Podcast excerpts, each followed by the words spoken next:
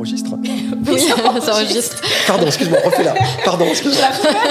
Alors, euh, archive numéro 1 pour Front Row avec Tara Mabiala. Camille Farabulaire et Euh, Sabrina Calvo. Tu me mets en mode avion. super. Et c'est bon. Je crois que. Bah, ça va? Ouais, grave.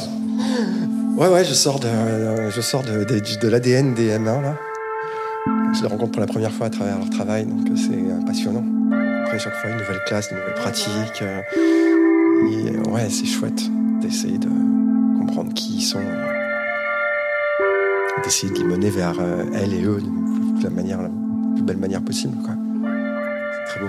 Et est-ce que tu veux, parce que nous on s'est présenté dans notre intro de Ouais. 20 minutes, donc je pense qu'on va pas le refaire à chaque fois, mais est-ce que ça t'intéresse toi de te présenter?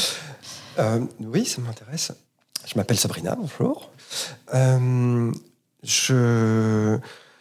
Ça fait peut-être 20 ans que j'écris des livres euh, qui sont classés à défaut en science-fiction parce que c'était trop weird pour la littérature générale et c'était trop littérature générale pour la science-fiction, mais du coup, je suis quand même dans la science-fiction et je l'assume euh, parce que je trouve que c'est plutôt cool. Euh, mais j'ai ma propre niche dans une niche. Donc en fait, si vous me cherchez, je suis dans la niche, au bout de la niche, au fond de la niche. Il y a une autre niche. Moi, je suis dedans. Et, euh, et puis, euh, du coup, j'ai euh, pas mal fait de choses autour de l'écriture dans ma vie. Et il y a trois ans, j'ai repris une pratique plastique autour du textile. Et je fais j'ai changé ma vie en fait pour vraiment pouvoir faire ça et pour mettre ça au centre de ma vie, même si j'écris toujours, et- parce que hum, l'écriture c'est la manière dont je, euh, enfin c'est là où je trouve du sens euh, dans dans mon quotidien en fait. L'écriture fait partie de mon quotidien et, voilà. Mais pendant très longtemps, j'ai cru que c'était euh, mon seul objet à travailler, l'écriture, alors qu'en fait je me suis rendu compte que j'avais autre chose. Et, mais il m'a fallu du temps pour arriver, pour accepter cette autre chose en fait. Voilà. J'en suis là. Ok. Et, et quand tu dis que ça t'a pris du temps à accepter cette autre chose, c'était, c'était par rapport à quoi? Par rapport au fait que c'était plastique ou... Alors, je pense qu'il y a plusieurs choses. Je pense que déjà, il y avait une. Il y a... C'est pas des choses que j'ai jamais fait. J'ai fait ça quand j'étais gamine. Euh, je l'ai interrompu quand on m'a interdit d'être gamine. En gros. Et c'était. euh, euh, alors, c'est pas pour l'essentialiser à un genre ou quoi que ce soit, mais pour moi, c'était lié à ça. Quand on m'a dit non, c'est gamin, euh, je me suis dit, bon, bah, en fait, c'est pas pour moi. C'est pas moi. C'était lié pour moi, ces choses-là. Mais je veux pas l'essentialiser. Hein. Je veux pas dire qu'une pratique textile, plastique serait liée à ce genre. Je veux dire que pour moi, c'était intimement lié à cette perception de moi. Et c'était Et, de et la société le fait aussi. Systémiquement, c'est vrai que c'est on le lit quand même. ça. Oh, absolument. On, on le lit pour tout un tas de raisons, pour tout un tas de raisons. mais, moi, en l'occurrence, c'était vraiment, vraiment lié à la, à la congruence de ma personnalité à ce moment-là. Et, euh, et du coup, euh, je pense que c'est quelque chose que j'ai complètement laissé de côté parce que, d'une certaine manière, c'était honteux euh, pour moi. Et, et du coup, il a fallu que je fasse tout un tour sur moi-même, et notamment à travers l'écriture, hein, où j'ai vu se désintégrer lentement au fur et à mesure des années le point de vue qui présidait à l'écriture de ce que je faisais, et à l'intérieur même de mes livres, euh, des choses que je me laissais à moi-même pour pas les oublier, même si au moment de les écrire, je les conscientisais pas, pour arriver à faire un tour sur moi-même et revenir au point, redevenir une gamine quelque part, et me dire, ben, ben voilà, maintenant, qu'est-ce qu'il te reste à faire en fait. Et c'est à ce moment-là que j'ai repris contact avec ça, et depuis, c'est dans ma vie, et c'est dans ma vie complètement, en fait. Et t'é- t'écris encore un peu ou Euh, Toujours, ben, beaucoup. Ah ouais, j'écris toujours, je- je- tous les jours. je- euh, oui, oui, c'est quelque chose qui, qui fait. Je dis pas que ça fait partie de moi parce que c'est compliqué de, dire moi, mais euh, c'est quelque chose qui fait partie de ma, de, ma- de- de ma vie et de mon, rapport à la vie, ouais. Et, euh, je pense que d'une certaine manière, ça fait partie aussi de non pas de mon identité, mais de ma, de ma capacité à m'extraire du concept d'identité, justement. Parce que c'est quelque chose que je remets, je parle, mes livres, même si c'est de la fiction, de la science-fiction et du de la fantastique, c'est-à-dire de- cette science de l'illogique, quelque part, euh, c'est toujours des choses euh, qui sont en lien avec ma vie, avec ce que je, je vis au moment présent. C'est des, des sortes, c'est une mis bout à bout. Tous mes bouquins forment une autobiographie, même si c'est une autobiographie qui est complètement fantasmée, qui est complètement délirante, etc. Mais les meufs dans mes bouquins, elles habitent dans les appartements où je vis. Euh, je, je, j'écris sur les lieux et les, et les, problématiques que je vis en temps réel. Dans mon dernier bouquin, c'était à Belleville, sur la construction d'une commune à Belleville. Je vivais littéralement temps réel, pendant la pandémie, la construction d'une communauté euh, à Belleville, sur ces lieux mêmes, euh, d'esprit, de pratique solidaire. Et c'est cette exploration-là qui est devenue, euh, et que j'ai complètement voilà, sublimée d'une certaine manière. C'est mon travail de faire ça. Alors, il y a des gens qui disent que je ne devrais pas le faire quand on parle de lutte solidaire ou de choses comme ça. Et je, je, peux parfaitement entendre cette critique, et une, je pense que c'est une critique que je mérite vraiment. Euh, mais moi, je ne crois pas que la poésie, je crois pas que la poésie soit un luxe, au contraire, quoi. Attends, du coup, je, peux te permettre de te couper. Oui. Pourquoi c'est mal vu, en fait que bah, J'ai eu une, j'ai eu, enfin... j'ai eu des critiques qui disent euh, si t'es pas, si t'es pas dans le besoin, enfin si t'es pas au, au, cœur même du problème, tu ne peux pas sublimer ce problème. Tu ne, le sublimeras que de l'extérieur, que de ton point de vue d'artiste ou de poétesse qui verra, ça de l'extérieur, qui peut y participer pour aider, mais qui n'est pas au centre de. Donc, comment tu peux oser tenter de sublimer la pauvreté? Si toi-même, tu n'as pas fait l'expérience de cette extrême pauvreté, en fait, quoi. Alors, même si tu es au contact de gens qui sont dans ces situations-là, que tu les aides ou que tu mets en place, voilà, c'est pas ton c'est pas c'est pas à toi de le sublimer. Et c'est une critique que je reçois parfaitement. C'est une forme d'appropriation, totalement. Et euh, il y a une question de positionnement aussi, non? Parce que j'ai l'impression que toi tu l'assumes complètement. Enfin, tu vois, t'es pas en train de de mentir. Enfin, tu vas d'inventer. Non, mais tu vas de dire que tu vis d'une certaine manière pour en parler quelque part. Ça reste de l'appropriation, je pense. Et, euh, et, euh, et, et je pense que ça vient aussi d'un manque d'expérience humaine, c'est-à-dire que on a toujours tendance à parler, dire que finalement on parle de nous et on parle de nos expériences et on parle de notre vécu et compagnie, mais c'est vrai que, enfin, moi je veux dire, mon vécu, oui, il est assez long maintenant, mais si vraiment j'ai envie de parler de choses qui, moi, me semblent euh, euh, importantes à dire à mon époque, euh, et voilà, bah, j'ai toujours tendance à j'ai toujours besoin de me projeter dans autre chose que mon expérience directe, en fait. Est-ce que mon, alors peut-être que mon expérience directe est au contact de cette expérience et qu'elle elle, elle, tente au, plus près de résoudre les contradictions de ma vie privilégiée par rapport à ça. Ce qui fait pas de moi quelqu'un de riche ou de privilégié ou de bourgeoise ou quoi que ce soit, mais je, c'est vrai que quand euh, euh, moi j'ai été confronté à des questions euh, avec des gens qui, eux, étaient dedans, en fait, et qui n'ont pas les moyens comme moi de s'en sortir, quoi, à ce niveau-là, quoi. Et moi, j'arrive avec mes jolis mots et j'arrive avec ma sublimation et, euh, j'en fais quelque chose. Ben, ça reste problématique. Euh, alors, je me planque derrière des artifices de oui, mais c'est important, la poésie, c'est important de célébrer, c'est important de donner. Et c'est vrai que pour certaines de ces personnes, d'ailleurs, qui ont lu mon livre derrière, c'était euh, c'était un moment, ça a été, ça a été un, beau moment. Mais je peux, ça ne veut pas dire que je ne peux, je, je, suis obligé de recevoir ces critiques aussi, parce qu'en tant qu'artiste, on est toujours obligé de se positionner vis-à-vis de son sujet et vis-à-vis de son expérience. On n'a pas le choix, en fait. Alors, à quel moment est-ce que l'appropriation est acceptable au nom du sublime? Alors là, bon. Moi, je crois que c'est là où je suis hypocrite, ou en tout cas, où je suis pas clair encore, quoi. Mm. Mais c'est intéressant que tu dises pas clair encore, parce que c'est vrai que c'est des je pense que c'est des choses où on n'a pas forcément les réponses. Euh, enfin, c'est un processus quoi, de, de compréhension et. De déconstruction, parce que oui. typiquement, bah, dans la mode, toutes ces questions d'appropriation culturelle, d'appropriation de classe, par exemple. Euh, c'était Balenciaga. Enfin, non, mais j'ai l'impression que c'est des choses dont on ne parlait pas. Tu vois, il y a, il y a 8 ans, enfin, la question, elle n'était pas forcément amenée. C'est vrai que maintenant, on est en train de le questionner. Et peut-être que dans 10 ans, on écoutera ce podcast, on se dira Putain, on a vraiment dit ça. Ouais, ouais. on, a fait, on a fait un chemin. Bah, tant mieux. En même temps, enfin, j'ai l'impression qu'on on peut être un peu. Euh, ah oui, c'est. Oui. Enfin, sympa, pas sympa avec nous-mêmes, mais je veux dire, se, se permettre de, de, se poser la question et de, et de continuer à le questionner, en fait. Euh,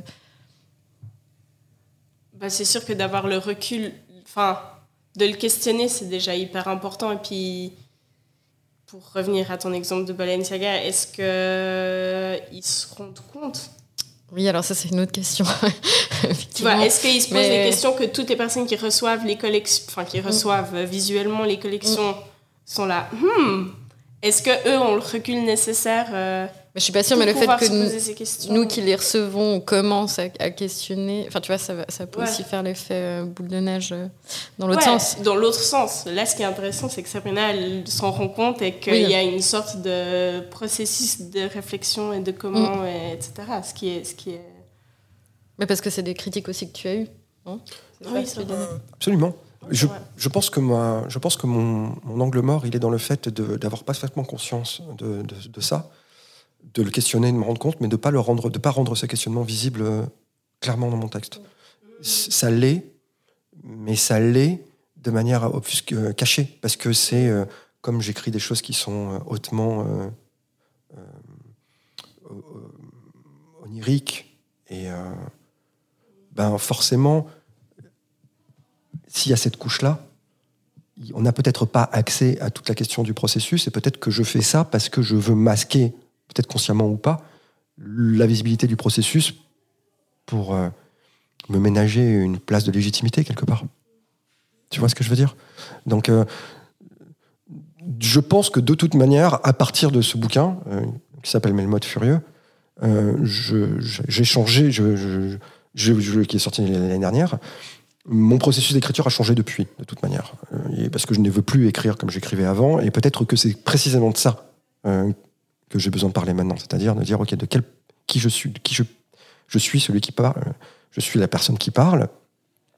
Euh, et est-ce que j'ai, est-ce que je rends visible cette personne qui parle, cet individu qui parle? Je sais, sais plus qui c'est qui disait cette phrase, je suis celui qui parle et que c'est très important euh, de tout le temps le signifier, en fait, et de rendre visible l'apparition de celui qui parle. En.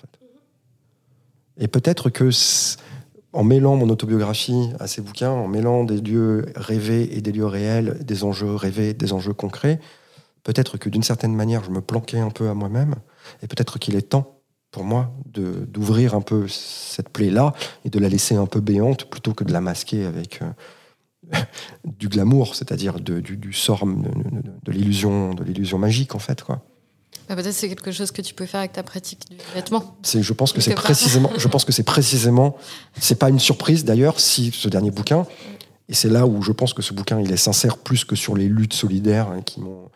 Euh, je pense que là où ce bouquin est vraiment sincère, c'est que l'héroïne elle est couturière parce que son frère est mort et qu'elle a repris l'exercice de, de son frère alors qu'elle n'aimait pas ça, et qu'elle et qu'elle crée quelque chose dans ce livre que moi, en temps réel, j'étais en train d'essayer de manifester dans ma vie, en fait, euh, et dans ma, dans ma redécouverte de ce qui était important pour moi euh, dans, ce, ce que je fais au quotidien en tant que, en tant que plasticienne. Quoi. Et, euh, je pense que là, ça, là, par contre, pour le coup, le bouquin est très honnête, quoi. À la fois dans les erreurs, à la fois dans les espoirs, à la fois dans les enjeux. Et, et en sortant de ce livre, quelque part, je me suis dit, mais meuf, mais tout ce que tu peux faire après ça, c'est faire des robes, quoi, en fait. Si vraiment tu veux être sincère, si vraiment tu veux être honnête, c'est ça, quoi. Mais je peux pas me passer d'écriture, et donc, du coup, je pense que j'ai un recalibrage de mon, de mon point de vue sur l'écriture qui, qui est en train de se faire.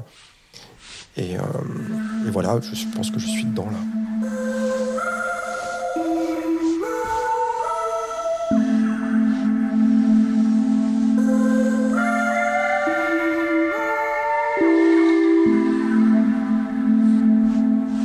Est-ce que tu peux nous parler un petit peu du processus justement de tes robes et de, et de comment tu décrirais ta pratique euh...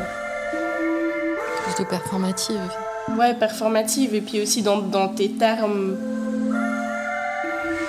euh, pour ça, il va falloir que je revienne un peu. Bon, j'imagine que c'est l'enjeu. Je n'ai pas l'occasion beaucoup d'en parler, donc c'est pour moi la première fois que j'en parle ensuite. à mes pères, quoi. Donc euh, c'est très important pour moi comme moment, parce que là, du coup, il y a des gens qui vont écouter ça et qui vont se découvrir que ah ouais, Sabrina a cette pratique-là et elle fait ça depuis déjà longtemps. Et, et vous, vous écoutez, vous m'avez donné cette, cette opportunité de pouvoir en parler et de le manifester euh, comme ça.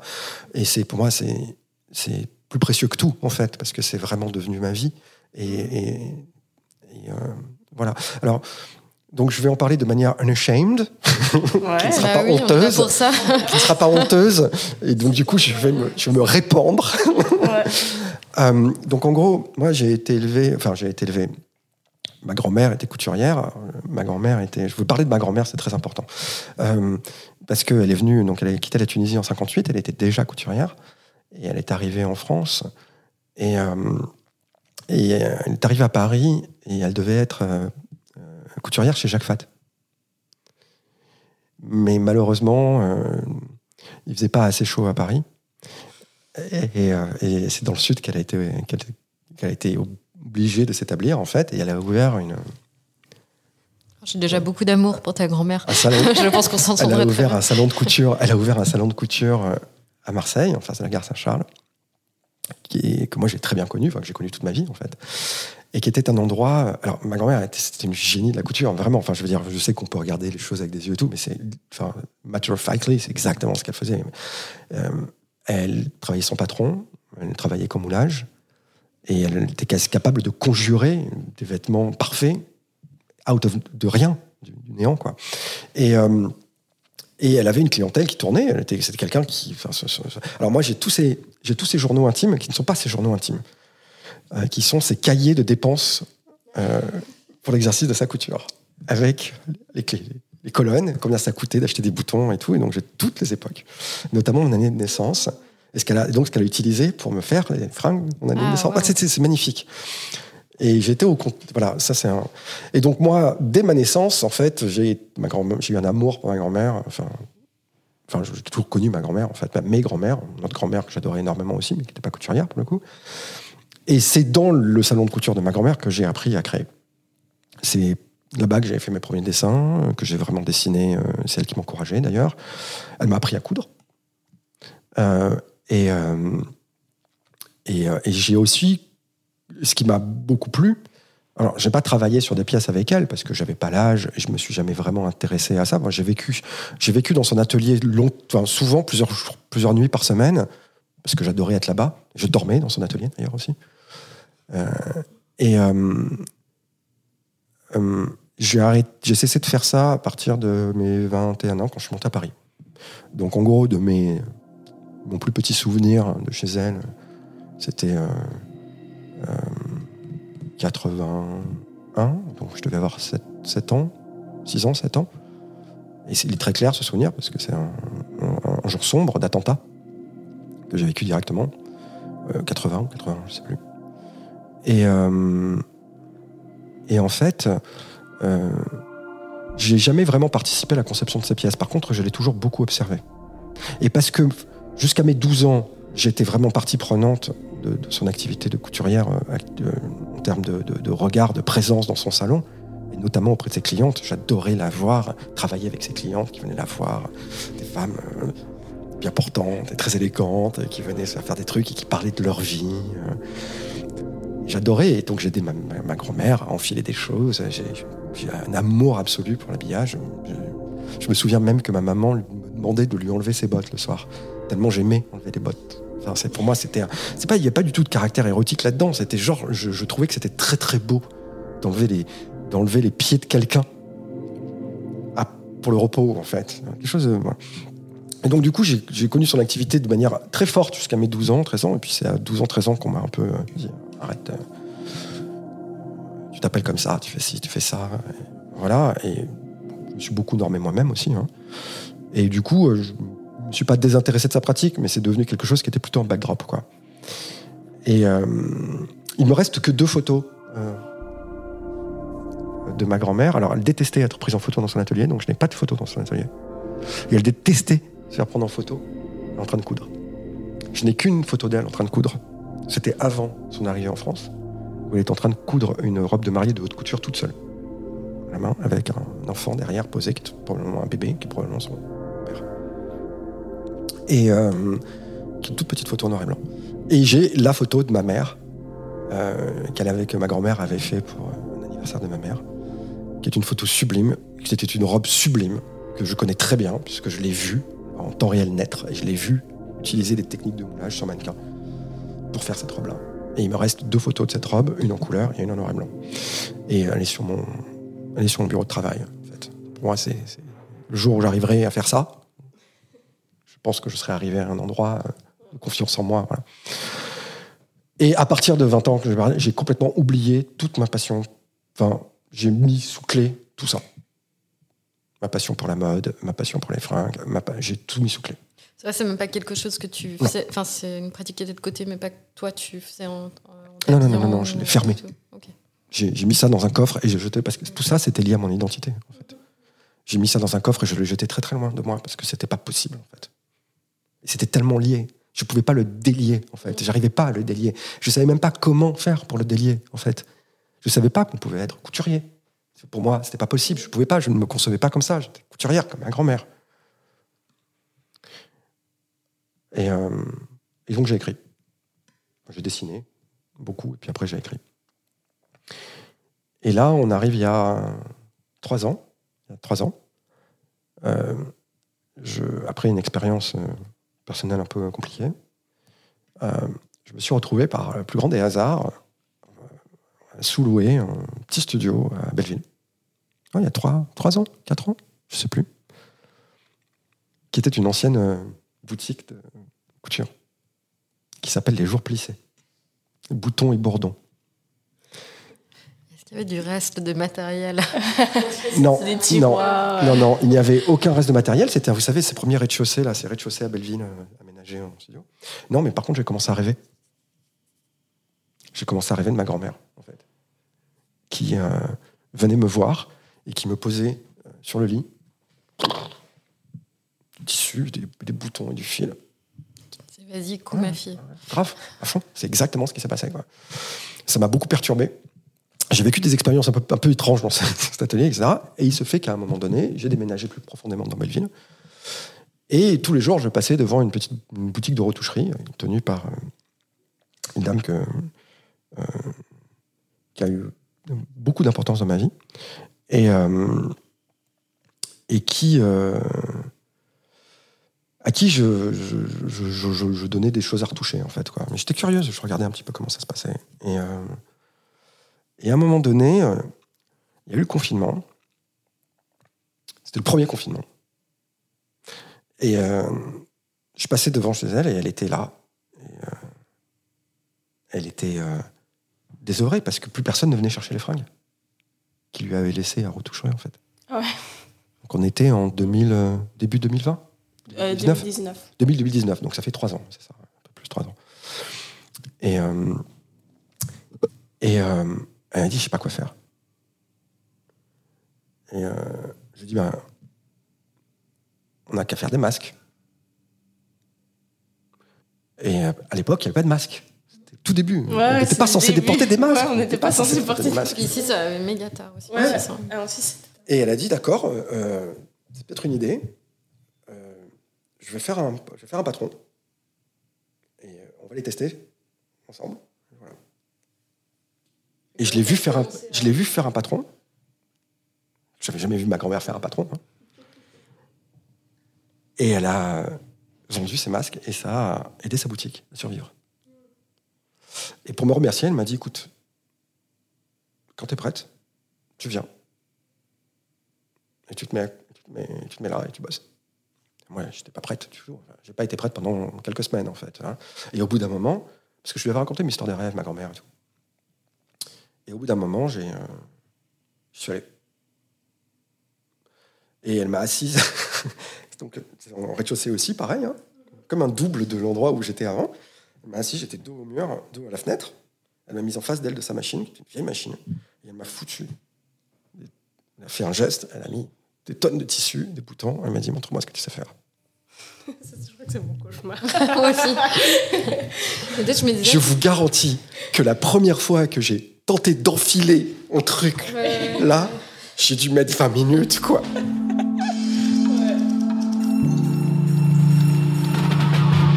on peut peut-être aussi préciser, parce que tu as beaucoup parlé de moulage que ta grand-mère faisait, et préciser la différence entre le moulage ah, et le patronage, parce que ça, peut paraître assez abstrait si on a sans vouloir vous couper, mais que c'est vrai que la technique de moulage, c'est vraiment fait sur le corps. En fait, on, sculpte avec du, tissu et j'ai l'impression qu'il y a un rapport direct au 3D qui n'y a pas typiquement dans le patronage. On est plutôt sur du, papier euh, à, plat.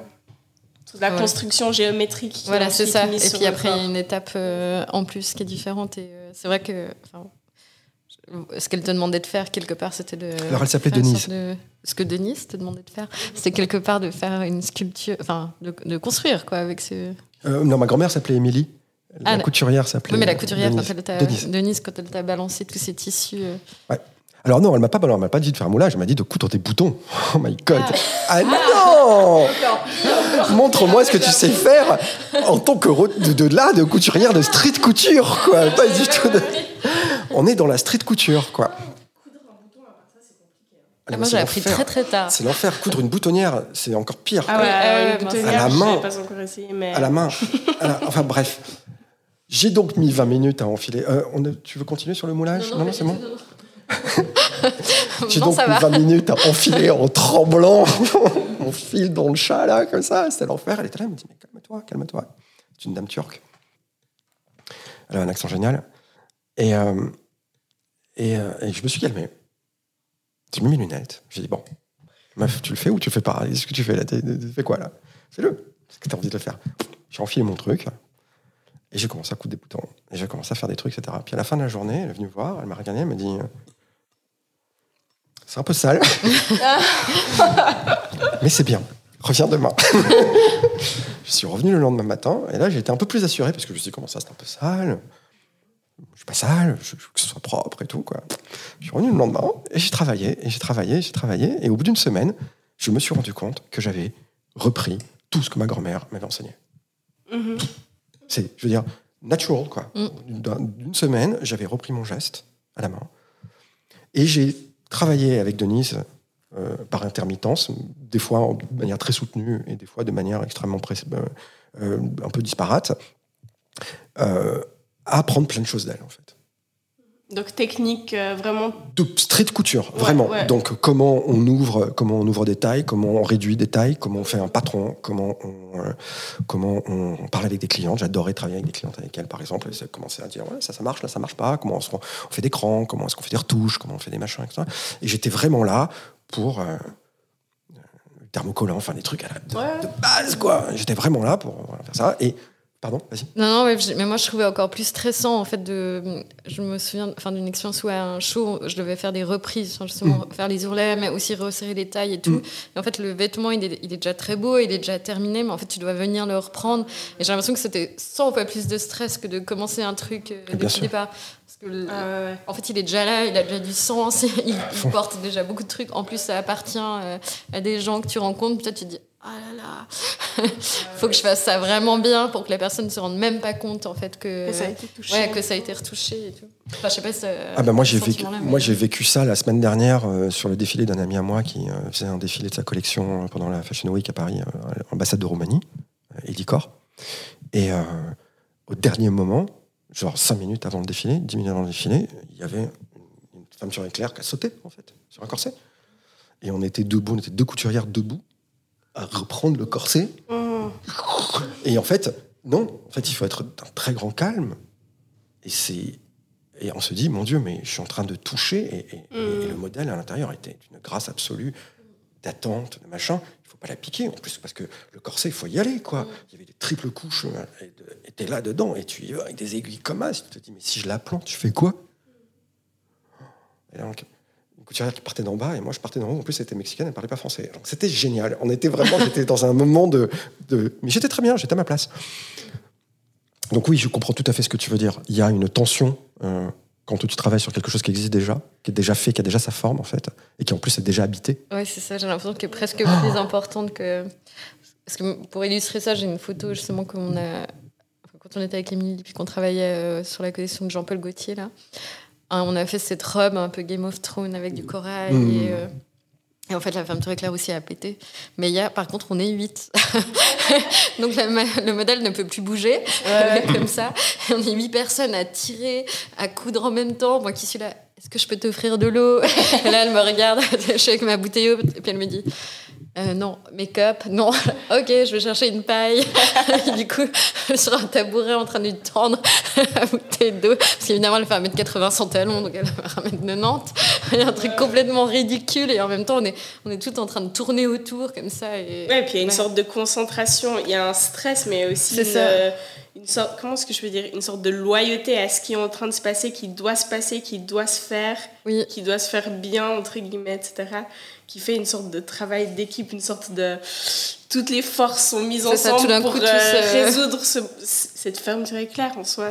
oui, euh, surtout que littéralement en train de l'enfermer dedans. Je me disais, mais la pauvre, elle va jamais pouvoir ressortir de ça. Puis on me disait, non, mais c'est pas le moment d'y penser. elle va marcher, elle va revenir, puis après on va couper. D'accord, on y va, on ferme. Mais ouais. C'est très très beau ce que tu dis sur la loyauté à ce qui est en train de se passer. Je pense que c'est, moi je résonne, ça résonne particulièrement. Ah, ah oui, mais complètement. Euh, en fait, ça résonne à deux niveaux. Ça résonne à, d'abord au fait que euh, c'est un, la mode, c'est un moment. C'est, un vrai moment. Il faut vraiment. Enfin, moi, je sais que c'est quelque chose. On parlait de performatif tout à l'heure et tout. Peut-être qu'on en reparlera. Mais moi, je ne conçois pas la mode dans le temps, en fait, même si je peux envisager les cycles, les grands cycles qu'on a mhm. identifiés, euh, sociaux, culturels, histoire de tout ce que vous voulez, bien sûr. Dans le temps, il y a, et puis il y a la beauté immortelle, il y a toutes ces, il y a toutes ces, ces, choses-là. Mais, mais in fine, est-ce qu'il n'y a pas, c'est pas ce moment là qui est important à saisir, le moment où d'un coup il y a un drapé qui se fait, d'un coup il y a un mouvement qui se passe. Et, on, et ça, mais un défilé. Moi, je suis très formaliste au niveau du défilé. Je supporte pas les défilés spectaculaires. pour moi, un défilé, c'est un modèle, une robe, un piano, parquet, quoi ça marche comme ça, quoi. Et, et, rien que ça, déjà, c'est beau parce que le, vêtement dit sa vérité, le, moment dit sa vérité. Et, euh, et on n'a même pas besoin finalement de le filmer ou de le prendre en photo, c'est juste est-ce qu'on le vit là? Une sensation, une émotion. Donc, et donc ça, cette, cette, loyauté à ce qui est en train de se passer, alors non seulement au moment de mode, mais aussi au moment de couture qu'il y a entre tous ces gens. Qui... Et ça, c'est le corollaire de ça, c'est la loyauté vis-à-vis de la, du vêtement, quoi. Ouais, c'est fou, hein. Moi, c'est un truc qui me. Mais c'est un truc, c'est dément en fait. Je veux dire, s'occuper d'une robe, quoi. Enfin, je veux dire, la prendre soin d'une robe, quoi. De la porter dans ses bras, de pas la froisser, de savoir exactement, d'aller checker toutes les coutures avant qu'elle défile, d'être sûr qu'il y a tout qui tient, de bien comprendre, de, de, l'honorer comme étant cette présence qui va activer, qui va être activée. C'est sublime en termes de poésie. Là, on, on touche à quelque chose qui est, euh, enfin, moi qui qui m'émeut profondément, en fait. Quoi. Et, euh, donc la convergence de ces deux loyautés-là me semble me, euh, tellement spécifique à cette pratique. Oui, c'est vrai que c'est très spécifique. Oui. Il y a la question de la loyauté aussi collective, euh, parce que c'est vrai qu'au niveau du défilé, on le mm. sait, mais ça ressort pas forcément. Alors qu'en fait, effectivement, derrière, en fait, la mode, c'est hyper. Tu peux pas faire la mode seule, en fait. Tu le fais déjà sur un corps. Donc, tu es déjà face à quelqu'un. Après, il y, a tout ce qui se passe autour. Bah, après, du coup, ça me fait penser bah, à, ton, à ton jury, à toi, enfin, ah Tara, où en fait, tu, tu, mettais ça en valeur aussi, euh, tout ce qui est le, le backstage qu'on voit pas forcément, et, puis, euh, puis qui est hyper important et qui se fait vraiment à plusieurs, quoi. Ouais, je trouve que c'est une comment dire, c'est une question de, de, faire à plusieurs et puis euh, c'est aussi l'ambiance que, enfin, on fait, on peut pas faire la mode seul. Du coup, il y a d'autres personnes. Du coup, ça crée des ambiances, ça crée euh, une intimité aussi propre aux personnes qui ont travaillé aussi. Enfin, si on parle de collection, mhm. j'en sais rien. Puis c'est vrai qu'il y a vraiment ce truc de comment dire où il y a que ça. Mhm. Mais l'intimité, c'est vrai qu'elle est presque, elle, elle est de l'ordre même de, du corps, parce que tu es si proche en fait, de la personne quand tu travailles autour, puis que tu es en train de. Enfin, quand tu fais des essayages, que tu es en train de reprendre des choses. Enfin, il y a vraiment ce truc de est-ce que je, peux te. est-ce que je peux te toucher là? Est-ce que je peux faire ça, si je te tourne autour Enfin. Puis après, elle est aussi même. Euh, enfin, plutôt de l'ordre émotionnel, mais. Euh, oui, émotionnel, et puis vraiment ce truc, ben, c'est un, un but de plusieurs personnes, et puis il y a cette moi, ça me, ça me, me, refait penser aux personnes qui travaillaient à l'atelier euh, chez Schiaparelli, où tu te dis, non, mais la, la passion, c'est l'amour qu'il faut pour une pièce et de la prendre d'un point A au, au défilé. Moi, c'est quelque chose qui, qui, qui, me, qui me fascine et que j'admire parce que je pense pas le. Enfin, je le fais moi à ma manière, d'une certaine manière, mais la façon. Euh, dont on peut l'observer dans, dans, ces, dans ces ateliers de couture, c'est un truc qui non, mais qui m'atterre. Parce que quand je vois la, la passion, la patience, l'amour pour la pièce que les personnes sont en train de coudre, je là, je suis. je pourrais. Enfin, je me dis, mais moi, je pourrais pas. Enfin, il y a vraiment un truc de. Et de loyauté. De, bah, j'ai commencé ça et maintenant, ben, sa fin. Enfin, sa finalité doit exister et j'ai une loyauté envers cette finalité. Il y a un effacement de l'ego, parce que la plupart du ah, temps, ces personnes ne sont pas du tout valorisées. Euh, représenter au final, euh, puisqu'on est encore dans ces clichés, en tout cas dans les marques. Euh, mais après, je me demande. Un qui sort. Euh, je me demande est-ce qu'on, est-ce que ces personnes, il faudrait qu'on leur demande, on fera ça. Est-ce que c'est une question qu'elles se posent quand elles sont en train de travailler dans cette mm. robe Tellement il y a une. C'est la robe, enfin c'est la robe, c'est ce qu'on est en train de faire qui qui importe. Je crois que je me suis éloignée de. Non, ah non, non, pas du tout, non. Continue. non, non, mais euh, ouais, c'est vrai que c'est une question de moment, c'est une question de, de sensation qu'on voit une chose euh, se produire et qu'on veut la reproduire, enfin, je sais pas. Mm.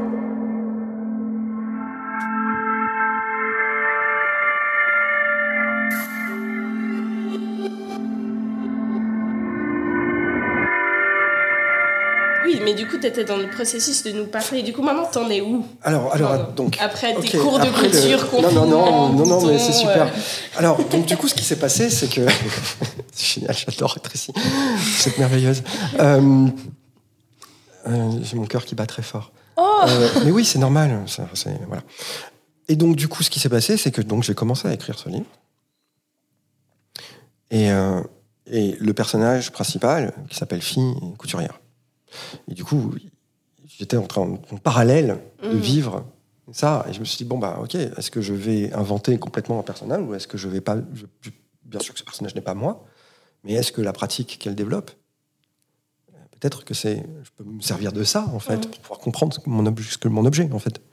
Et du coup, j'ai. Je me suis.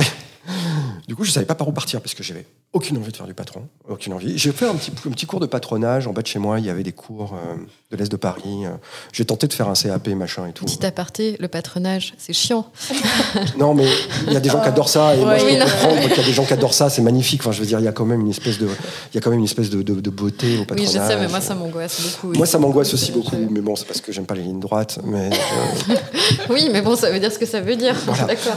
Et donc, du coup, n'aimant pas les lignes droites, du coup, n'ayant pas la la lame d'une tailleuse, enfin d'un tailleur, enfin, pas d'une tailleuse, c'est un peu genre un réducteur, euh, donc je sais pas, bref. Euh, ce que je me suis dit, c'est je me suis dit, bon, je suis ton impulsion, fais quelque chose, il va bien falloir que tu te lances à un moment donné, euh, vas-y.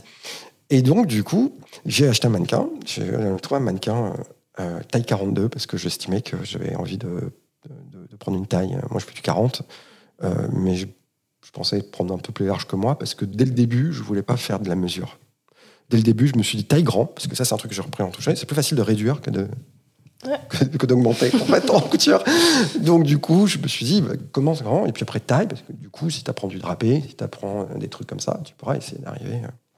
Euh, et euh, du coup, j'ai acheté un Juvenia 1928 euh, que j'aime beaucoup parce que ce côté très snob. Je vais noter ça parce que je suis en, aussi. recherche de, m'acheter un mannequin. Les Juvenia, les Juvenia, ils sont très bons. C'est pas des, c'est des, c'est des, c'est des, des, vieux mannequins euh, très chouettes.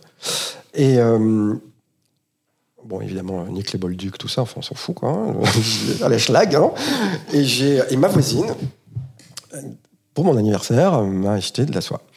Enfin, et son, son fils m'ont acheté de la soie, et c'est la première fois qu'on m'offre du tissu. On m'a dit tiens, t'as trouvé du tissu? Et je me suis retrouvé avec de la soie. Et je me suis dit, qu'est-ce que je fais avec ça? Par où je commence J'en sais rien. Et donc, du coup, j'ai commencé à, travailler sur le mannequin. Et, là, je me souviens très clairement avoir passé trois jours enfermé. C'est pas le plus facile à travailler la soie. Non, non, non.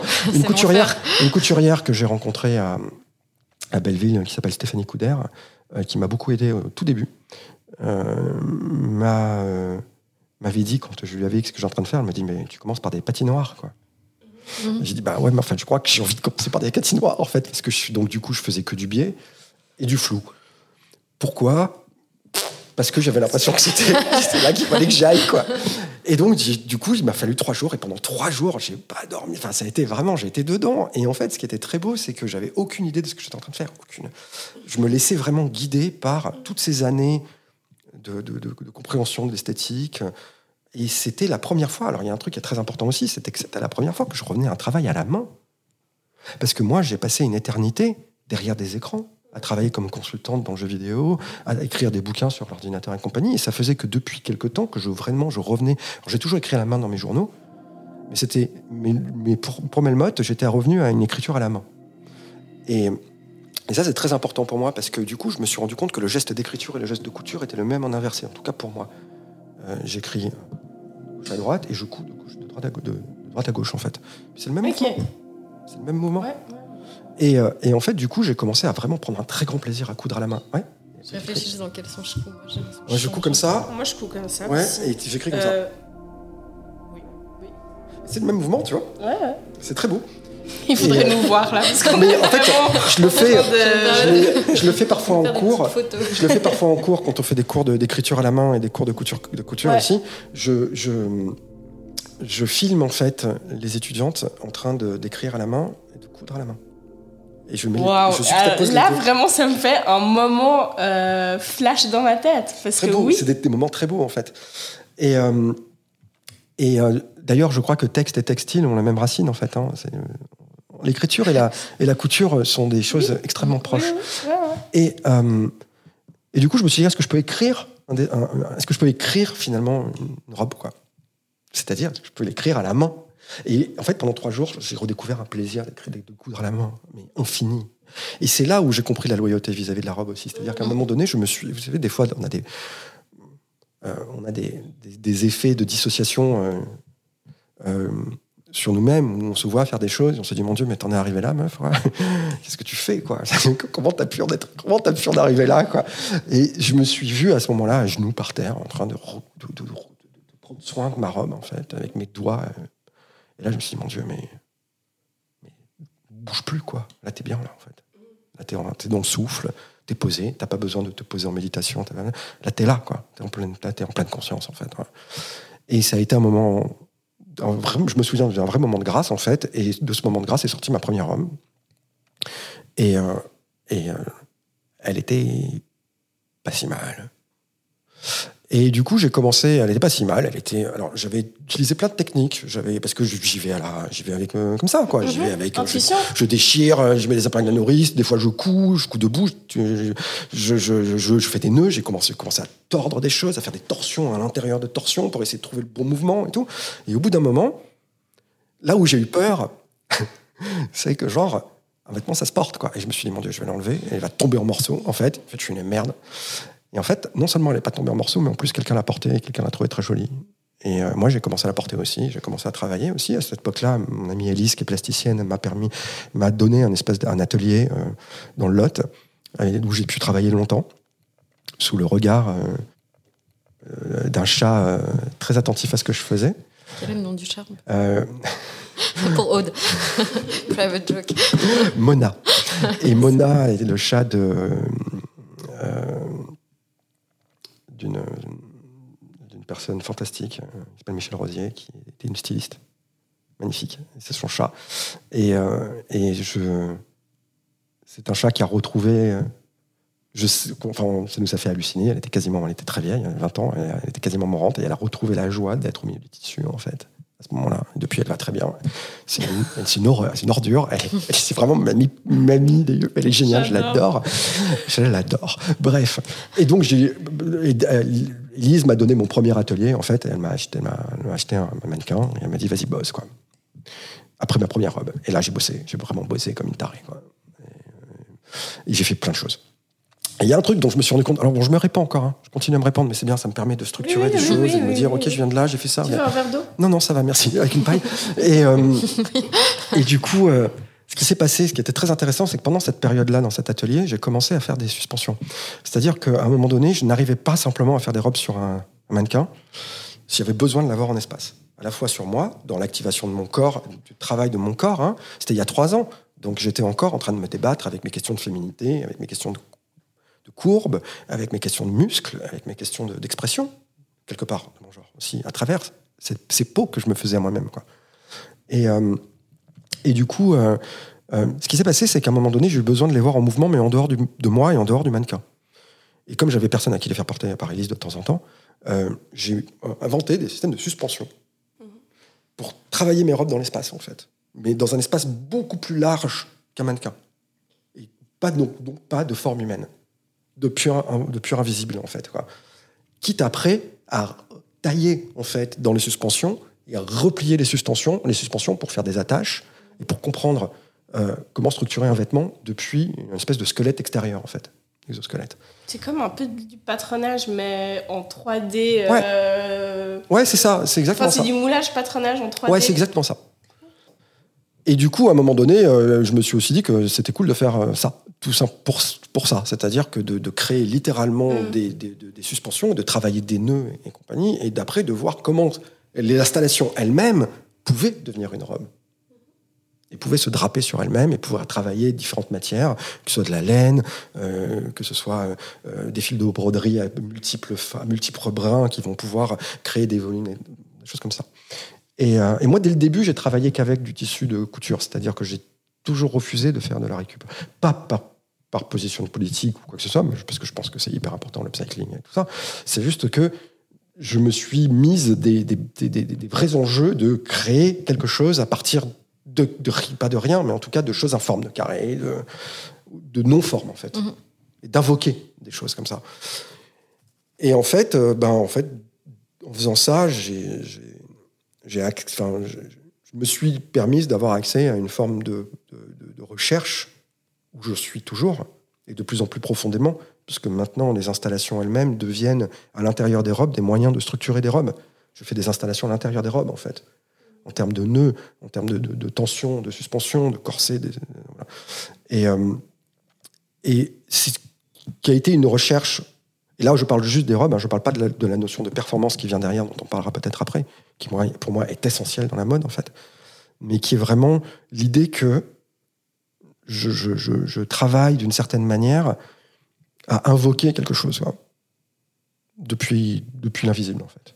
Mais c'est ce que je fais dans mon travail d'écriture aussi depuis le début. Hein. Depuis le début, je travaille sur les frontières entre le visible et l'invisible, sur le virtuel euh, comme objet intermédiaire entre le réel et l'invisible, et, les lignes de fracture, et comment guérir finalement ces écarts-là qu'on a dans la société occidentale, où on a mis des espèces de, on a sectionné finalement notre rapport à la, totalité des choses en fait, et à la totalité des phénomènes. Et, en fait, on s'est extériorisé. Et donc du coup, ce que j'essaye de faire, c'est d'essayer de construire des robes depuis l'intérieur d'elle-même, en fait. C'est vraiment un, travail très doux d'invocation d'une forme depuis rien, en fait. Et, du coup, c'est impossible déjà de la prévoir. Donc, je, quand je commence à travailler, je ne sais pas où je, sais pas où je vais. Je, fais des choses et puis à un moment donné, je comprends ce que me dit le tissu, je comprends ce que me dit la forme, je comprends où sont les enjeux, où sont ce que les accidents m'offrent comme prise pour pouvoir créer des nouvelles silhouettes. Voilà. Et, et aussi en tant, en tant que donc du processus, donc que le processus lui-même soit ce processus, de, soit cette idée d'apparition, mais aussi en termes de, une fois que l'objet il est fait, cet objet il est, il est, il est, il est unique, il est presque sacré, je dirais. C'est ce que tu disais tout à l'heure sur la loyauté. C'est, c'est un, c'est un endroit où, où, même si c'est pas grand chose, c'est une expression à la fois de mon intimité, dans ma pratique de la main, de mon travail de la main, qui me prend des heures par jour maintenant. Hein. Je fais que ça quasiment tous les jours. Du coup, tu fais tout à la main Tout. J'utilise pas de machine. Très peu. Des fois, ça, des fois, ça m'arrive d'utiliser une machine quand euh, j'ai, par exemple, toute une. D'un coup, je vois que je dois refermer toute une section mhm. et que j'ai besoin que cette section, qui est la section fondamentale qui va tenir toute l'architecture, soit très solide. Mhm. Alors, je pourrais faire un point avant pendant 4 heures si je veux, euh, mais des fois, je me dis, si meuf, mets un coup de machine et on n'en parle plus. Et puis personne ne te jugera ici. Et personne. c'est un secret. J'espère qu'on n'est pas enregistré. Et donc, des fois, ça m'arrive. Un petit son des fois, ça m'arrive de mettre un coup de. Des fois, ça m'arrive de mettre un coup de machine comme ça. Et, euh, et du coup, euh, voilà. Et donc, voilà, j'ai fait ça. J'ai fait ça et j'ai fait mon premier. Je me suis évidemment complètement replongé dans la mode et dans ma passion en fait, et ça m'a envahi. J'ai fait mon premier shoot en bas de chez moi avec des amis. Euh, et puis, euh, j'ai trouvé euh, un atelier. mon atelier, c'est chez moi. J'ai trouvé un atelier dans un lieu à Lyon qui s'appelle Grand Zero. J'ai fait une résidence là-bas et j'ai fait mon premier défilé solo là-bas en mai cette année. donc au contact d'une culture post-punk et queer parce que pour moi, la mode se fait au contact d'une culture et dans, au cœur de cette culture-là, pas du tout à côté, pas du tout dans une, illustration d'une culture, mais vraiment le vivre avec les corps, avec les pratiques, avec les usages, les mœurs euh, d'une communauté et d'une culture. Pour moi, c'est essentiel. Et, euh, et depuis, j'ai pas arrêté en fait. Voilà, depuis, j'ai pas arrêté de coudre, j'ai pas arrêté de montrer mes pièces, euh, de faire des expos, de faire des installs. Et je vais pas m'arrêter en fait. J'ai pas envie de m'arrêter. J'ai plus envie de m'arrêter. C'est ça que je, c'est ça que je dois faire. C'est beau. J'aime beaucoup. ce, qui me, ce qui me touche beaucoup, c'est aussi les, les, termes que tu utilises. Invoquer, sacré. Pour moi, c'est ouais, c'est vraiment de l'ordre du euh, de l'intangible, de invoquer j'ai utilisé ça pour, euh, euh, du vêtement. J'ai pas envie de dire du vêtement parce que ce que tu fais, c'est tellement plus, mais c'est. Ouais, c'est des termes qui disent beaucoup. Alors, ce que je dis là, je sais pas si ça. je l'ai dit pour le dire, mais je pense que c'est des termes qui sont pas là pour rien et puis qui. de l'ordre du magique, de l'ordre du du mystique, de l'ordre de. C'est peut-être pour ça aussi que j'arrive pas à mieux dire ce que j'essaie de dire, mais. Euh, bah, J'imagine qu'à partir du moment où on a la prétention de s'intéresser à l'invisible et à la fracture entre le visible et l'invisible, à sa guérison, on tombe forcément dans des, dans des, dans des endroits de, de, spiritualité, de mysticisme mm-hmm.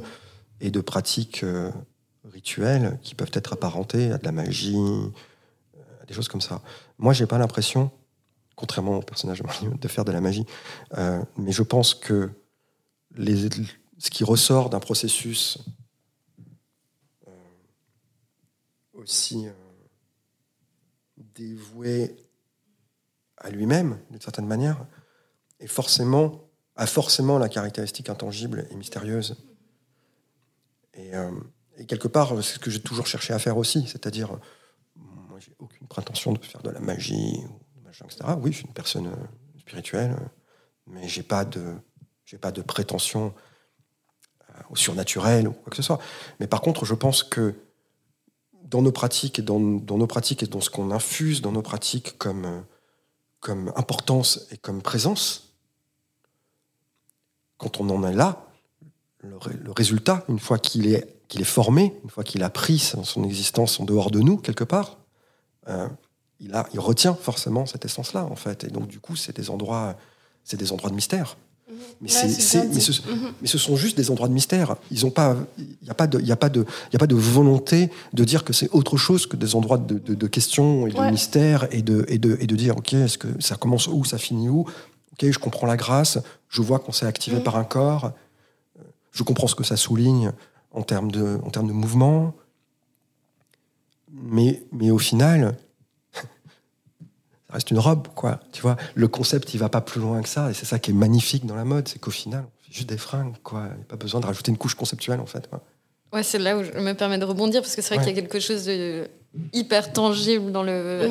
Ben dans, et hyper matériel dans l'objet, finalement, ou le, vêtement euh, qui est là, sans que ce soit un gros mot hein, de le dire, mais. Et puis tout le travail à la main qui est derrière, donc en fait, qui se, qui se manifeste à un moment. Et par contre, j'ai l'impression qu'il y a L'intangible, c'est plutôt aussi tout ce qui est imprévisible et qui est de l'ordre à qui le porte et comment c'est porté et comment c'est activé. Et c'est vrai que ça, c'est très difficile de mettre des mots dessus. Ouais, c'est hyper. Euh, que, que ce soit nous, enfin, toi qui le portes un jour, mais que le lendemain, mm. tu, tu, la portes aussi, cette robe, mais dans un autre contexte, et puis que tu sois dans un autre mood, ben, en fait, d'un coup, elle deviendra autre chose. Et j'ai l'impression que c'est ça aussi qui est très, très fort. Et j'ai l'impression que là, on revient à cette question aussi du langage, finalement, et de l'écriture du début. En fait, on communique quelque chose de complètement différent et qui est complètement malléable euh, en fonction, de, ben, en fonction du contexte et puis de, bah, du corps qui est dedans. Quoi. Oui, ou, du, ou, pas du corps. Enfin, je pense que ce que, ce que j'essayais de dire. Et je crois que tu l'as dit un moment, mais du coup j'ai perdu maintenant. Mais c'est vraiment de, de, on pas, enfin, de, de l'esprit, of the spirit. Enfin, comment dire, l'esprit d'une chose, la hum, l'incarnation. Non, la, l'essence de ce qui est fait, que ce soit un vêtement, que ce soit, comme tu dis, une robe, une fringue. Il y a, un peu l'esprit de cette pièce et, tout ce que tu viens de raconter, les tensions à l'intérieur, construire depuis. Enfin, c'est tout. Difficile à dire, quoi. Mais pour moi, ça révèle de, de, l'esprit l'objet qu'on a devant nous, qui, en fin de compte, est, oui, juste un vêtement. Mais qui porte, moi j'ai l'impression du coup qui porte justement la main de la personne qui l'a fait. Ça, oui. La main, enfin, ou le corps de la personne qui mhm. l'a porté un moment. Enfin, tout d'un coup, ça va être détendu à des endroits, il va y avoir des marques, des taches. Enfin, ce truc justement euh, de vivre. Euh, c'est comme un espèce de témoin, quelque part, de, de tous les corps qui, ont circulé autour, enfin, qui l'ont approché, enfin, qui l'ont touché, quoi. Oui, non, mais c'est exactement ça. Euh, moi, je me souviens que ma première robe, euh, je l'avais, je l'avais, j'ai trouvé sa forme finale parce que je l'avais euh, traînée dans, la, dans de l'herbe mouillée de rosée mm. un matin. Et je voulais voir ce que ça donnait. Et en fait, et après, j'ai, j'ai vu des endroits criplés, enfin, froissés et tout, que j'ai gardé en étant. Et en techno-chamanisme, c'est intéressant. Je me souviens d'un, d'un, d'un moment où j'avais, j'étais avec des, des techno-chamans, donc des gens qui s'intéressent à la manière de conjurer l'esprit à travers les machines, en fait et euh, spécifiquement des ordinateurs, et, euh, ou des univers virtuels, enfin tout ce qui est de cet ordre-là, de cette virtualité-là. Euh, et, et, je me souviens d'une discussion où les gens parlaient de l'esprit de la singularité, des intelligences artificielles, de est-ce qu'un ordinateur a une âme et compagnie?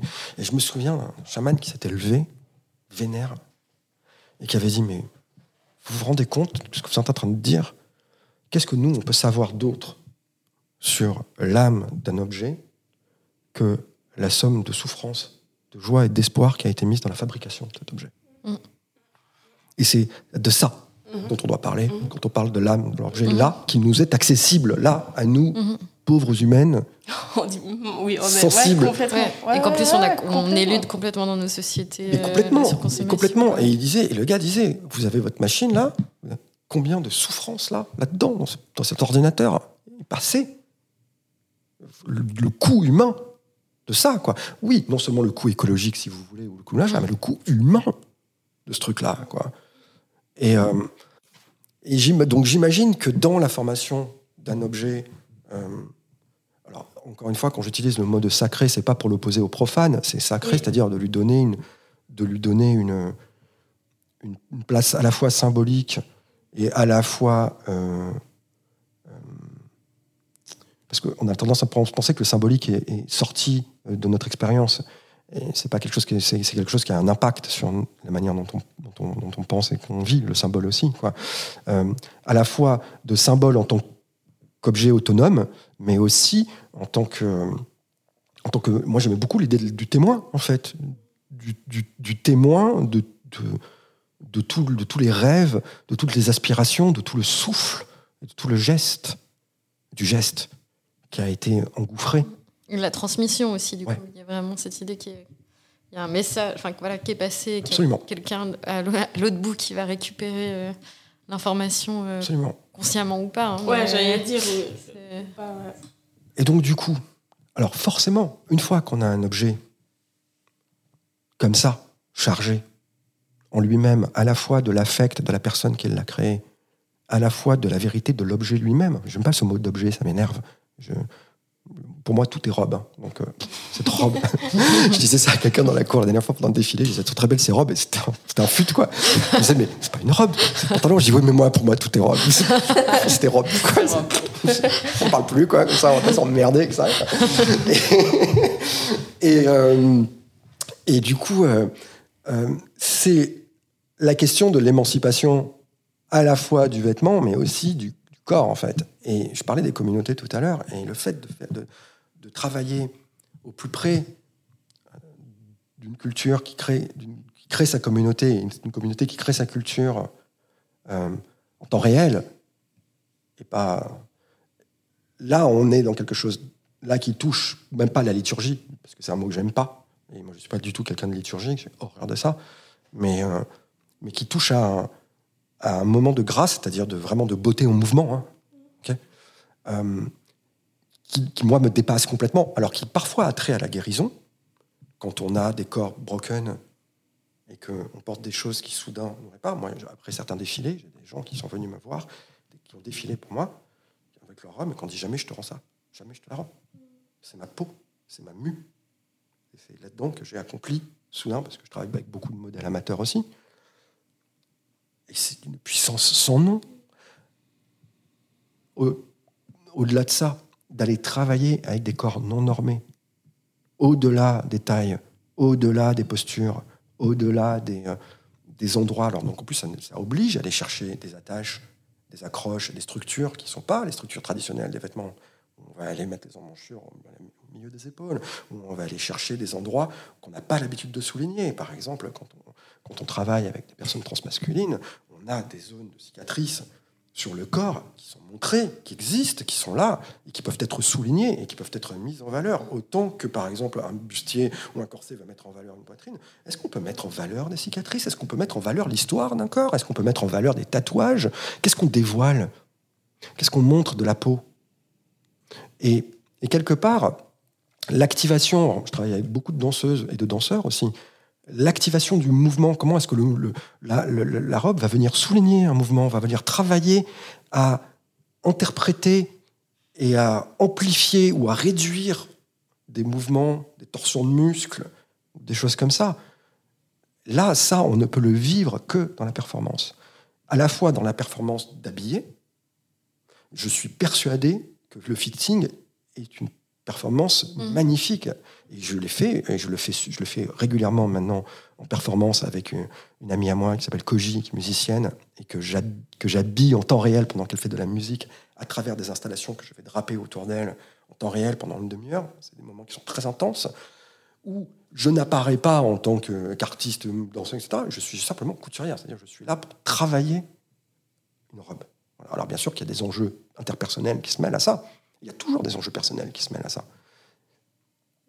Et attraper ce moment-là, attraper cette dynamique de la tension et de, la relation entre le corps et le vêtement ensemble, où pourrait se nicher quelque part la notion de style et d'élégance,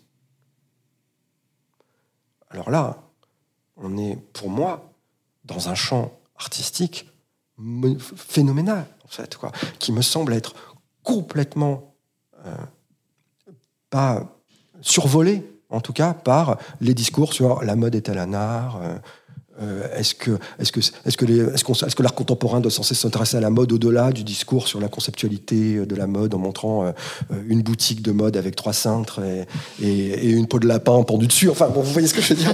C'est au-delà de ça. Et, ça existe encore. Mais oui, ça existe encore. Et, au-delà de ça, de la mode elle-même, le commentaire sur l'art où on est dans l'illustration. Enfin, où on est dans l'illustration, on n'a qu'à voir les dernières collections de Schiaparelli qui, euh, sont, enfin, je veux dire, des c'est genre, tiens, je vais prendre une œuvre d'art et je vais la coller sur une fringue, quoi. Enfin, je veux dire, ça n'a aucun sens, quoi.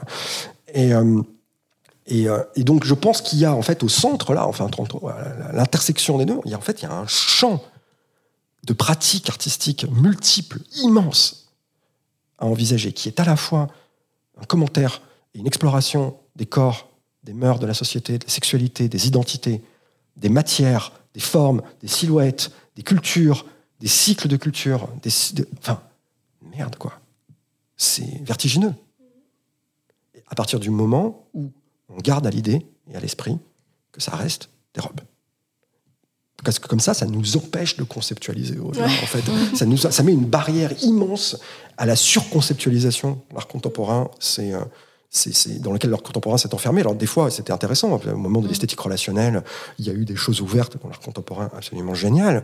Mais depuis, c'est devenu en fait juste des, spécifications conceptuelles en fait. Quoi. Mm-hmm. À quel moment on retourne à la main? À quel moment on retourne au corps? À quel moment on retourne à des pratiques collectives? Euh, Tout ça, c'est à explorer en fait. Je trouve hyper intéressant. Moi, je me suis retrouvée à être un petit peu euh, entre les deux et, et, toute cette question aussi de où le médium de la mode est beaucoup. Euh, je ne saurais pas comment expliquer ça, mais il y a tout le rapport à l'industrie de la mode qui, du coup, est dans une espèce de surproduction, et du coup, on ne prend même plus le temps de penser. Et du coup, on est presque à l'opposé de l'art contemporain qui pense presque un peu trop. Et comment on fait, en fait, pour, euh, pour rassembler les deux? Moi, j'ai l'impression que ce sera l'histoire de ma vie, d'essayer de, de, trouver euh, comment on le lit. Et c'est vrai que moi, je me suis beaucoup attachée à ce rapport de la main, du savoir-faire, aussi comment on fait pour euh, visibiliser ça. Euh, tout le rapport au temps aussi, à la, effectivement, à la temporalité de combien de temps Et je sais que souvent, on m'a dit, j'ai eu des, studios visites où on me disait Ah, mais ah, c'est tout toi qui as fait. pour moi, ça, tu vois, ça un peu de source. Après, c'est une formation aussi qu'on a eu aussi en design de mode, mais je disais, ben ouais, c'est moi. Ah ouais, mais on ne le voit pas du tout, on dirait que ça sort d'une usine. Je dis, ah oui, mais alors ça, c'est un autre euh, défaut professionnel. C'était de refaire jusqu'à ce que ça soit ultra clean et qu'on ne voit pas la différence. Mais c'est vrai que tout d'un coup, c'était hyper euh, surprenant et on ne comprenait pas. Et, souvent, on a, on a essayé, de, en tout cas pendant mon master, de, de vouloir valoriser aussi tout le processus, mais de façon aussi hyper littérale. C'était un peu, ah, mais tu as tous ces tests, tu as fait tout ça, tu as toutes ces images, mais c'est ça que tu devrais présenter. Puis pour moi, je dis, bah non, en fait, c'est l'étape 1. Puis après, il y a il y a tout ce travail qui est là, et puis finalement, bah, c'est ça, que j'ai envie de vous présenter. Puis il y avait presque un truc un peu déceptif, tu vois, un peu, ah ouais, mais ça, on, on aurait pu l'acheter quelque part, tu vois. et puis, ben, bah, désolé. Comment dire, je travaillerai moins la prochaine fois. Mais c'est vrai qu'il y a. Euh, non, mais c'est un peu comme ça que je l'ai vécu, tu vois. Ça... Ah, ok, alors je ferai moins bien. Comme ça, on verra. On, on verra, que tu peux pas l'acheter. Voilà, c'est ça. Ou la marque de la main, tu vois. Un peu. Mais littéralement, quoi. C'est un peu. Là, j'ai cousu à côté. Mais, euh, mais c'est vrai que le médium, de, en tout cas l'industrie de la mode, mais je pense que ça, ça dépend aussi des, des formations. Puis nous, on a, on a été aussi pas mal plongé là-dedans. Moi, j'ai l'impression que ce rapport à la, à la surproduction, il, il, empêche aussi justement de, de, prendre le temps de réfléchir à, ou juste le, de, le temps de faire, pas forcément réfléchir, mais en fait le temps de faire. Ce dont tu parlais avant, en fait, comment on fait pour revaloriser. L'artisanat, le, le, bah, le, travail, en fait, le travail, puis j'ai envie de dire l'amour, ça, ça, sonne un peu, peut-être un cucul la praline, mais c'est bah, ouais, l'amour et le temps qu'on met dedans, en fait, qu'on y passe et qu'on investit, quoi. Ouais. Je sais pas. J'ai l'impression que c'est aussi ça, c'est c'est peut-être aussi une décision. C'est il faut comment est-ce qu'on fait pour? Ben on le fait. Et puis mhm. après que ce soit une pratique euh, répondu ou pas, c'est une autre question, mais j'ai l'impression que faut faire. Enfin, il faut faire comme si, peut-être. Mm. C'est plutôt ça, je sais pas. Fake it until you make it. C'est intéressant parce que c'est littéralement l'origine du mot mode, faire comme si, faire à la façon mm. d'eux. faire comme si, prétendre fake it, you make it, mm-hmm. mais faire à la façon d'eux, c'est l'origine du mot mode, en fait. C'est littéralement ce que ça veut dire, en fait. Ouais, c'est vrai. En fait, c'est au cœur du truc. Non, non, mais c'est. Non, mais c'est un vrai. C'est pas des choses qu'on allait. Enfin, bien sûr qu'il y, y, y, y, a des théoriciennes, il y a des gens qui vont aller s'intéresser précisément à ces questions, mais le hijacking de, de la mode par le luxe, il est total aujourd'hui, et par l'industrie, il est total. Et comment est-ce que on défend une position non industrielle et en même temps qui n'est pas de l'art contemporain en tant qu'art contemporain, qui reste une pratique artistique euh, très noble, très profonde et qui peut être multiple aussi. Euh, c'est difficile, les injonctions à l'industrie, les injonctions à la, de, de, plus en plus spectaculaires aussi. Mm. Quoi. Et il ne faut pas non plus sous-estimer l'impact du visuel et de l'aplatissement de l'image de mode. Mm. C'est-à-dire, c'est passionnant l'image de mode. Hein. Grande fan d'image de mode, une de mes plus grandes influences en mode c'est une photographe. Euh, c'est un... Du coup, je, je, je, pense, je pense pas que ce soit un problème, mais quand on regarde ce que devient la mode sur Instagram, qui est un endroit où se fait beaucoup la mode, où se montre beaucoup la mode, hein, où euh, les orgies de slides qu'on se fait sur Vogue Runway, pour mhm. toutes les collections, et, non, je, suis la première à le faire, hein, donc euh, je me, je, je me... ça m'assure parce que moi je me fais toujours juger. Je suis là, ouais, j'ai vu et tout. Ah non, non, mais moi je suis. quoi, t'as une application et... bah, L'application n'existe pas sur Android. Quelqu'un quelqu'un m'a fait la réflexion il n'y a pas longtemps. Quelqu'un m'a fait la réflexion il n'y a pas longtemps. Quoi, où je, je me dis, mais tu vois ça où? Je dis, moi, mais quand est-ce que tu regardes tes collègues? Je dis, bah, en fait, tout le temps. je suis tout le temps en train de mater des collègues, je suis tout le temps en train de regarder ça. Mais je te vois jamais. Mais non, mais c'est presque honteux, quoi. Tu vois Tu veux pas montrer que tu regardes le truc, en fait, quoi. Donc, cette surconsommation d'images et donc cet aplatissement, quelque part, de la réalité, pas de la réalité, mais du réel, de la vérité du vêtement dans la mise en scène, dans, dans tout ça, ça aussi, ça joue énormément. Et puis, on en voit partout, on en voit tellement. À un moment donné, découragement, il est total. Je sais plus qui c'est qui disait, de toute façon, vas-y, expérimente tout ce que tu veux, Margiela, il a déjà tout fait dans un 90, quoi, tu vois. Bon. C'est tous les profs. C'est tous les profs qui disent ça, quoi. Mais je crois que c'était un même, je crois que c'était un même. mais, whatever, on s'en fout. Mais ce que je veux dire, c'est que c'est un peu la vibe, en fait. C'est de dire, pourquoi finalement je vais encore m'acharner à trouver une nouvelle manière de faire des emmanchures, alors qu'en fait, tout a déjà été exploré mille fois. Et quand j'ouvre mon fil le matin, je vois qu'il y a 200 photos euh, et, euh, et, euh, et One Granary, mais n'importe qui. Enfin, tu vois, je veux dire. Mm c'est tendu, en fait, de trouver sa place là-dedans, et c'est tendu de garder sa place là-dedans et de dire au quotidien, je me satisfais de mon travail de la main, je me satisfais de mon faire, et finalement, le montrer et le faire exister n'est pas si important. Alors qu'en fait, on est pétri de contradictions par rapport à ça, et on est pétri d'injonctions, et on est, c'est très très dur, c'est très, impossible à corréler. Donc, soit on est une personne complètement obsessive, maladive, euh, borderline, euh, enfin comme moi, lunatique, quoi. Moi, je veux dire, moi, j'atteins un niveau des fois d'absorption. Euh, soit on est quelqu'un qui, qui est dans un dispositif extrêmement précis, souvent collectif, euh, professionnalisé, mm-hmm. où là, le faire et la position ne, ne, souffre pas la comparaison, en fait. Mm-hmm. Qu'importe, en fait, l'important, parce que c'est déjà en place, ça existe, en train d'avancer, quoi.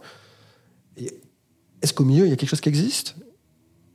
C'est ce qu'on essaye, ce qu'on essaye, de voir en fait. Est-ce qu'il est possible de, est-ce qu'il est possible encore une fois de trouver, euh, trouver une, pratique, ben, alors tout en sachant qu'on peut pas faire de compromis quoi.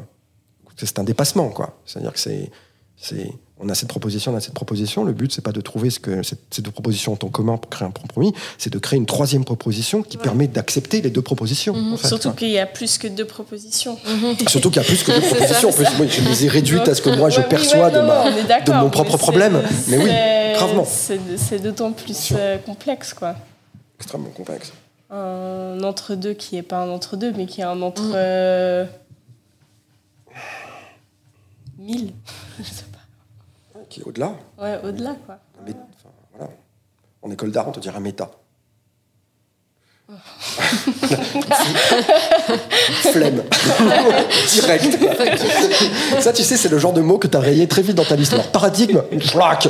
Méta, plaque. Appu. Je veux plus ça. Mais bon, en même temps, c'est difficile, de, difficile de faire sans, quoi. Je sais pas trop. Est-ce que, parce qu'à un moment, tu parlais justement. Euh, la question de l'art contemporain, tu as utilisé le terme noble. Et euh, c'est quelque chose enfin, que j'aurais assez envie d'opposer, mais peut-être que je ne devrais pas, mais à, la mode où il y a quelque chose qui est, de, qui est populaire et, démocratique. Donc en fait, moi, ce que je trouve assez beau, c'est que j'ai l'impression que les solutions, elles, peuvent se, elles se retrouvent aussi justement dans cette pratique même du quotidien. a, moi, j'ai l'impression qu'il y a il y a ce que je fais, mais il y a aussi ce que je suis, puis la façon dont je, vais m'habiller. Ben, des fois, ça, je trouve des solutions euh, à ce moment-là, en fait, qui sont ultra pratiques, mais vraiment. Hein, mais, mais, même dans la. Et après, dans mon travail, ben, ça revient, puis je me dis, ah ouais, mais en fait, ça sert à rien d'aller chercher. Euh, tu vois, à, l'autre bout, quoi. En fait, c'est quand tu es devant ton miroir, que tu es là, que tu es en train de te demander ce que tu veux faire, ce que tu veux raconter, ou juste comment tu veux te sentir aujourd'hui, ou comment tu te sens, qu'en fait, les solutions, elles euh, on les arrive en fait petit à petit dans cet assemblage en fait qu'on fait euh, un peu tous les jours. J'ai l'impression que c'est là où aussi ces questions de, en fait, la solution, elle est, Ouais, moi, elle, elle, se trouve. elle est quotidienne, elle, est, dans chacun et chacune d'entre nous. Elle est, elle est quotidienne et collective, en fait. la aussi, pratique. Euh, de la mode, en fait, de, de s'habiller, quoi. Enfin, moi, j'aurais presque envie de dire d'exister, parce qu'en fait, finalement, on vit dans des sociétés. Je pense que c'est bien aussi de, parce que tu as dit la mode, pour toi, c'est quelque chose de populaire, etc. Mais en fait, je pense que c'est aussi euh, une notion que nous, on arrive à imbriquer parce qu'on la, on mhm. la pratique, mais que pour beaucoup de gens, quand tu leur dis ah, je fais de la mode, c'est un truc complètement euh, qui les concerne pas du tout. Oui, pourtant, ils ne sont pas à poil. Non, mais c'est juste qu'il y, a, y, cette, il y a, le décalage de la mode euh, qu'on voit mhm. euh, sur les défilés de Chanel et mhm. euh, ce qu'on porte. Mais ça, j'ai l'impression que c'est des choses aussi qu'on a envie d'essayer de. Enfin, pas de définir, mais dont on va pas mal discuter pendant tout, le, podcast. Tout ce rapport aussi à l'industrie de la mode qui est existante et justement qui passe par beaucoup d'images. Et euh, aussi ben, cette pratique. Euh, la pratique euh, de personnes qui pratiquent la, mode, et la, la pratique des gens qui qui pour moi pratiquent aussi la mode en oui, s'habillant quelque part. Ils le, ils le savent. Voilà, c'est ça. Entre guillemets, pas. Moins conscientisé. Mais oui, c'est. Bah, merci beaucoup. Hein. Bah, écoutez, merci, c'était un, un vrai bonheur d'être avec vous là.